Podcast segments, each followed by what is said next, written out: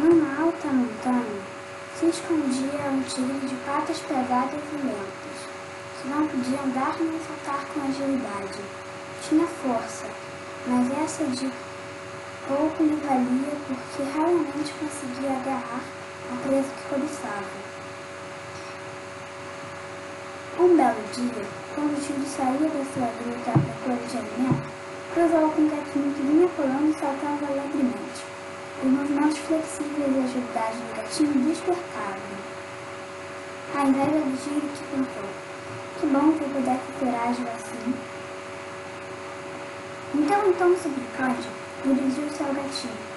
Mestre gato, pode ensinar-me a arte de passar ligeiro por montes e vales saltando como você? O gatinho bem sabia que o tigre era bicho de maus bosses, mas só pensou que, ensinando-se a sua arte, poderia colocar em perigo a própria vida. Por isso respondeu cautelosamente. Não, digo que não. Mas mesmo mas, mas tenho medo de que quando souber correr e saltar como eu, você se mostre ingrato. O tigre fez uma reverência profunda e disse, mestre gato, se você se dignar a tomar eu prometo que jamais ingrato. Se alguém me ofendeu, juro que darei minha própria vida para defendê-lo. Juramento vida sério. Assim, estou em palavras de prova de sincero e com pena e florente dela o juro como aluno.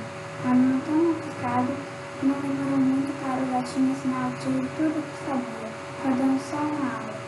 No dia dessa última aula, Tigre estava muito animado, pensando que logo logo poderia agarrar e devorar o seu rechonchudo e apetitoso professor. O tigre ficou com a boca cheia d'água.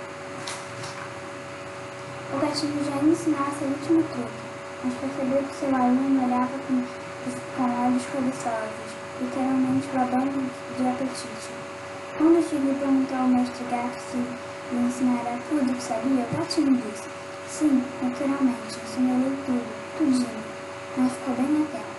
Aí o tigre, querendo ser astuto, falou para desviar a atenção do professor.